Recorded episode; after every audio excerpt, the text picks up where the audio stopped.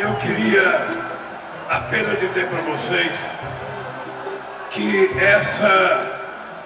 foi uma vitória de todas as mulheres e homens que amam a democracia, que querem liberdade, que querem um país mais justo.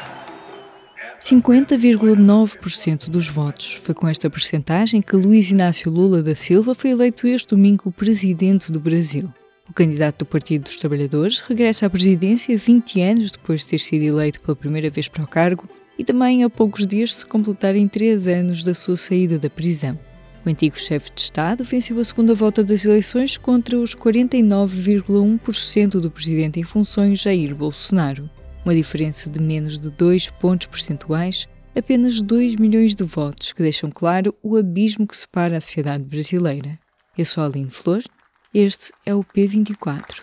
Nosso compromisso mais urgente é acabar com a fome outra vez. Temos o dever de garantir que todo brasileiro possa tomar café de manhã, almoçar e jantar todos os dias. Este será novamente o número, o compromisso número um do meu governo. Neste P24, o diretor do Público, Manuel Carvalho, faz uma análise a estes resultados. Lula da Silva está a herdar um Brasil partido a meio. Como é que vai ser governar um país que elegeu Lula com uma margem tão curta e também entregou o poder a tantos governadores, senadores e deputados ligados a Bolsonaro? Bom, evidentemente que governar uh, tendo uh, uma, uma Câmara dos Deputados e um Senado hostis eh, torna eh, a equação muito mais difícil de conseguir. Eh, ter na oposição os governadores dos Estados mais influentes, quer demograficamente, quer economicamente, são constrangimentos com os quais Lula da Silva vai ter que se confrontar. Mas ele tem, por outro lado, uma, um clima que pode jogar a favor dele, que é um enorme cansaço da uh, população brasileira com, todo esta, com toda esta crispação, com todo este ambiente de hostilidade, de agressividade. Portanto, uh, se Lula for capaz portanto, de uh, mobilizar o país no sentido da reconciliação, de dizer que tudo aquilo que se passou, portanto, é passado, a democracia acabou por funcionar, houve uma escolha uh, maioritária uh, da soberania popular e que é preciso olhar para a frente, se ele de alguma forma portanto, tentar uh, conseguir políticas económicas que sejam moderadas, e tudo indica que ele vai fazer isso, como aliás tem sido, foi prática dele nos dois mandatos anteriores, se ele for capaz de ter uma mensagem que não hostilize nenhum segmento da população, à parte de, dos grileiros que utilizam, portanto, uh, ilegalmente ou que ocupam ilegalmente territórios indígenas da Amazónia, ou quem faz o desmatamento, o agronegócio predador que uh, destrói a floresta. Portanto, se no resto daquilo que é uh, uh, o essencial do país, no, fazer uma ponte entre as necessidades dos Estados mais frágeis, onde a pobreza alastrou imenso, onde existe, onde a fome regressou, e os Estados mais, mais modernos, mais desenvolvidos, onde o interesse económico é sempre colocado em primeiro lugar. Eu acho que ele pode ter alguns trunfos para conseguir essa, essa reconciliação. Também para nós sabermos exatamente o que é que vai acontecer a esse propósito, vai ser fundamental uh, termos mais dados sobre como é que o bolsonarismo mais radical vai reagir a esta vitória. Ou seja, regressar à questão, uh, enfim, que tem estado pendente que tem estado numa situação larvar nos últimos muitos meses, eh, que é de saber se eh, a transição se faz pacificamente ou se vai haver, portanto, qualquer manifestação parecida com aquilo que aconteceu nos Estados Unidos na sequência da derrota de Donald Trump eh, e que leve esses setores mais radicais, portanto, a usar métodos ilegítimos ou até eventualmente violentos para contestar, portanto, a vitória de, de, de Lula. Eu, por acaso, não me parece uh, que isso vá acontecer por uma razão muito simples. Ehm, porque a solidez institucional do Brasil ficou provada nos últimos anos que é real. É um país que tem uma imprensa independente e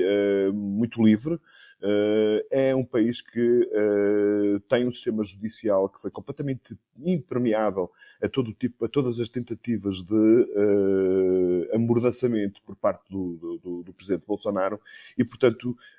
o, os militares não estão para aí virados, ou seja, os tempos em que o setor militar portanto, tinha tentações de ingerir na, na, na vida democrática parecem ser dados do passado. Portanto, eu, apesar de haver muita incerteza da realidade do país ser muito difícil, da divisão ser, portanto, uma ferida aberta que vai demorar ainda algum tempo a, a sarar, eu uh, tenho a visão mais otimista do que pessimista relativamente àquilo que nos espera nos próximos tempos no Brasil. Uhum. Uh, a nível internacional também já houve alguns chefes de Estado que uh, saudaram, não é, o presidente agora uh, eleito. Já antes havia algumas manifestações de, de, de apoio, pronto, é com alguma alegria, acho que alívio internacional que se recebe este, este, resultado. Mas o que é que se espera também em relação à posição do Brasil enquanto ator internacional? O que é que se espera que seja os próximos passos do Lula também nesse, nesse âmbito? Bom, uh, uh, Lula disse no, uh, no, no, discurso da sua vitória que quer fazer com que o Brasil regresse ao concerto das nações e que seja uma voz influente, como foi nos tempos em que ele foi presidente. Hoje, nós estamos dizendo ao mundo que o Brasil está de volta, que o Brasil é grande demais para ser relegado a esse triste papel de párea no mundo. Não tínhamos dúvidas que, eh, nesses dois mandatos do Lula da Silva, o Brasil conseguiu ter uma respeitabilidade e uh, uma atratividade até para os investimentos estrangeiros que perdeu uh, nos últimos anos, seguramente, e uh, a, esse, a esse alinhamento, a esse desinteresse eh, há, está sem dúvida, portanto, a incapacidade de eh, Jair Bolsonaro ter sequer um esboço do que é uma política externa eh, consistente. Evidentemente que é do interesse dos blocos ter o Brasil ao seu lado, é uma potência, é uma potência não apenas demográfica, com seus 220 milhões de habitantes, mas também uma potência económica, um exportador de bens alimentares que, na conjuntura atual, é, enfim, são bens extremamente procurados. Eh, é um exportador de matérias-primas eh, muito sensíveis para aquilo que é eh, não apenas a indústria do passado, mas também a indústria do futuro. Portanto, vai haver, sem dúvida, um enorme interesse por parte dos grandes blocos no sentido de fazer com que o Brasil regresse à,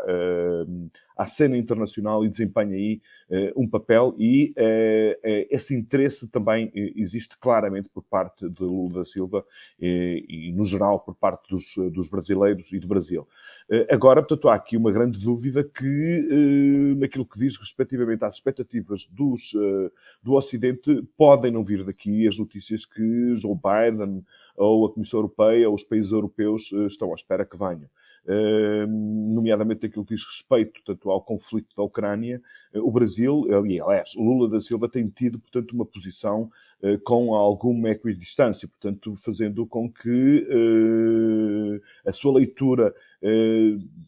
parece apontar mais para que não seja um problema uh, do Brasil, que é uma contradição para um partido e para um presidente uh, que constrói a sua imagem e o seu projeto de poder muito alicerçado em valores, valores de democracia, uh, de paz, de coexistência pacífica, mas não podendo nós dizer que há uma simpatia por parte do PT e do presidente Lula relativamente à Rússia, boa parte dos apoios dissimulados que sejam à, à Rússia vindo daqueles setores que têm muita desconfiança do papel dos Estados Unidos portanto, no, no, na, na, cena internacional, não tínhamos dúvidas, tanto que há fortíssimos setores uh, do PT e também, de alguma forma, por parte de Lula, relativamente, portanto, a essa, a essa forma de ler, uh, de, ler, de ler o mundo. Eh, não sabemos se Lula vai voltar a ter o protagonismo que teve quando foi convidado eh, para participar, por exemplo, eh, nos encontros de Davos. Não sabemos se o Joe Biden vai dizer, como disse o presidente Obama, que ele era o guy, ou seja, que era, ele é que era o, o homem de facto importante. Uh, não sabemos se vamos chegar a esse, a esse, ponto. Agora, não tínhamos dúvidas, o Brasil desapareceu por completo do radar eh, das relações internacionais e não tínhamos dúvidas que vai reocupar o lugar uh, a que tem direito na cena internacional, vai deixar de ser um pária e uh, também por isso uh, a eleição de Lula foi bem vista seguramente por todas, em todas as chancelarias dos países democráticos, sejam na Europa, sejam nos Estados Unidos, porque, enfim, termos uma, um líder como Bolsonaro, imprevisível, impreparado, inconsistente, apregoando valores da extrema-direita iliberal e autocrática, não era nada com o qual qualquer outro líder de um país democrático quisesse ter a ver. Portanto, eh, há aqui, eh, eu acredito que haja um, enfim, um respirar de alívio eh, no desfecho destas, destas eleições e também esse respirar de alívio vai servir como, portanto, um imã, um imã, como um catalisador para que o Brasil regresse o mais rapidamente possível, portanto, às relações internacionais convencionais. E como gerir as expectativas do resto do mundo, por exemplo, em relação ao que é urgente fazer para proteger a Amazónia? Lula da Silva terá agora que conciliar a agenda externa com as prioridades internas. A questão essencial com a qual Lula vai ter que se confrontar é, sem dúvida, a situação social. Apesar de ter havido alguns indicadores de melhoria, enfim, os planos do governo, enfim, a injeção de dinheiro que o governo de Bolsonaro uh, uh, providenciou nos últimos meses, claramente com propósitos eleitorais, de alguma forma, portanto, mitigaram a realidade de fundo, mas o Brasil, nos últimos, principalmente depois da pandemia, voltou a registrar indicadores de conforto e de bem-estar social muito preocupantes. O Brasil, que nos, nos, tempos de Dilma Rousseff tinha sido declarada pela ONU como um país onde deixara de haver fome, volta a registrar, portanto, um 33 milhões de pessoas que vivem em situação de carências alimentares permanentes. E, portanto, é isso que justifica que Lula regresse ao seu primeiro discurso de vitória, portanto em 2002, onde ele dizia exatamente o essencial da sua mensagem nesse ano, era, portanto, o seu sonho era fazer com que todas as crianças tivessem uh, direito a uh, um pequeno almoço, um café da manhã, como se diz no Brasil, um almoço e um jantar, ou seja, que pudessem ter uh, acesso a, a, alimentos básicos. Porque, enfim, nós olhamos para o Brasil, o Brasil, portanto, naquela velha expressão daquele economista do Eduardo Baixa, portanto, que era uma espécie de Belíndia, metade Brasil, metade Índia, é um país que tem, por um lado, portanto, segmentos extremamente desenvolvidos, eh, mas, por outro lado, tem uma camada muito, muito grande da sua população a viver em condições muito precárias e não temos dúvidas que Lula uh, vai e o PT, portanto, vão se preocupar, em primeiro lugar, em dar respostas sociais a essa camada da população. Agora, ele, para conseguir uh, chegar a esse resultado, precisa de criar dinâmica económica. Também por aí, portanto, não os, os, os, os sinais não são muito negativos. O Brasil tem o problema da inflação, eh, não diria controlado, mas eh, numa situação não particularmente eh, gritante. Há indicadores de crescimento que são importantes. Nós, o mundo vai entrar outra vez, portanto, num período de, em que as matérias-primas estão a ter procura e cotações mais elevadas, isso é um bálsamo para a economia do Brasil. Eh, as exportações agroalimentares são muito importantes para, para, para, para aquilo que é a estrutura da economia, do PIB brasileiro, também estão em alta, com preços eh, bastante elevados, ou seja, a conjuntura económica não lhe é desfavorável, e até podíamos dizer que é, de alguma forma, favorável, o que lhe vai permitir fazer aprovar medidas uh, sociais uh, muito, mais, muito mais fáceis. Agora, a questão da, da, da Amazónia, portanto, ele uh, tem ali uma perspectiva que, de alguma forma, é mista. há um problema no Brasil sobre a forma como eles encaram a Amazónia, que para eles a Amazónia é uma questão de soberania. Qualquer tipo de veleidade, qualquer veleidade que exista por parte de um governo estrangeiro ou de uma instância estrangeira em decidir o que, ou propor aquilo que deve ser feito na Amazónia, visto com alguma rejeição por parte do Brasil, que olha para a Amazónia, portanto, como uma espécie de coltada muito particular, sendo que a Amazónia não é isso, portanto, a Amazónia é um património de todos os seres humanos, é um património da humanidade, do planeta, portanto, e todos nós temos que estar preocupados com o ritmo de destruição que tem sido verificado nos últimos anos. Mas é aí aquilo que é o discurso de, de Lula e eh, que foi reiterado nesta, na, nesta alocução, da sua vitória, dá-nos algumas garantias. Portanto, eh, o Estado selvagem com que uh, vários operadores, sejam do agronegócio, sejam da mineração, os chamados grileiros, o garimpo ilegal, atingiu proporções absolutamente dantescas nos últimos anos. Portanto, a Amazónia está a ficar uma espécie de terra de ninguém, um faroeste governado por bandidos, e, portanto, Lula vai ter aí uma, uma, uma vai ter que ter aí uma ação muito contundente, eh, muito difícil de gerir, porque aquilo, eh, aquilo que nós sabemos chegou a um estado em que eh, as autoridades, as autoridades têm muito difícil de fazer cumprir sequer aquilo que é, que é a lei. Portanto, vamos ver agora,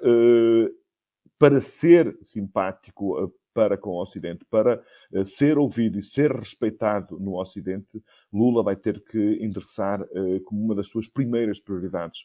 o problema da, da, da, Amazónia e nós não tínhamos dúvidas que, nesse aspecto, Lula e o PT são genuínos quando dizem que esse é um problema para ser atacado, para ser resolvido e para ser resolvido mais, mais cedo possível, porque ele, enfim, até utiliza uma questão que é muito importante. O agronegócio não tem sustentabilidade internacional se for feito à custa da destruição da Amazónia. Ou seja, os consumidores uh, dos mercados importadores dos, dos, produtos brasileiros não estão dispostos, portanto, a comprar produtos brasileiros, sabendo que boa parte destes produtos são uh, uh, produzidos à custa da destruição portanto, da floresta amazónica. Portanto, isso também, independentemente de ser um valor ambiental de primeiríssima importância, é também uma questão económica fundamental para a qual portanto, o governo de Lula da Silva vai dedicar muita energia e muita atenção logo nos primeiros tempos. Não tenho dúvidas nenhuma sobre isso.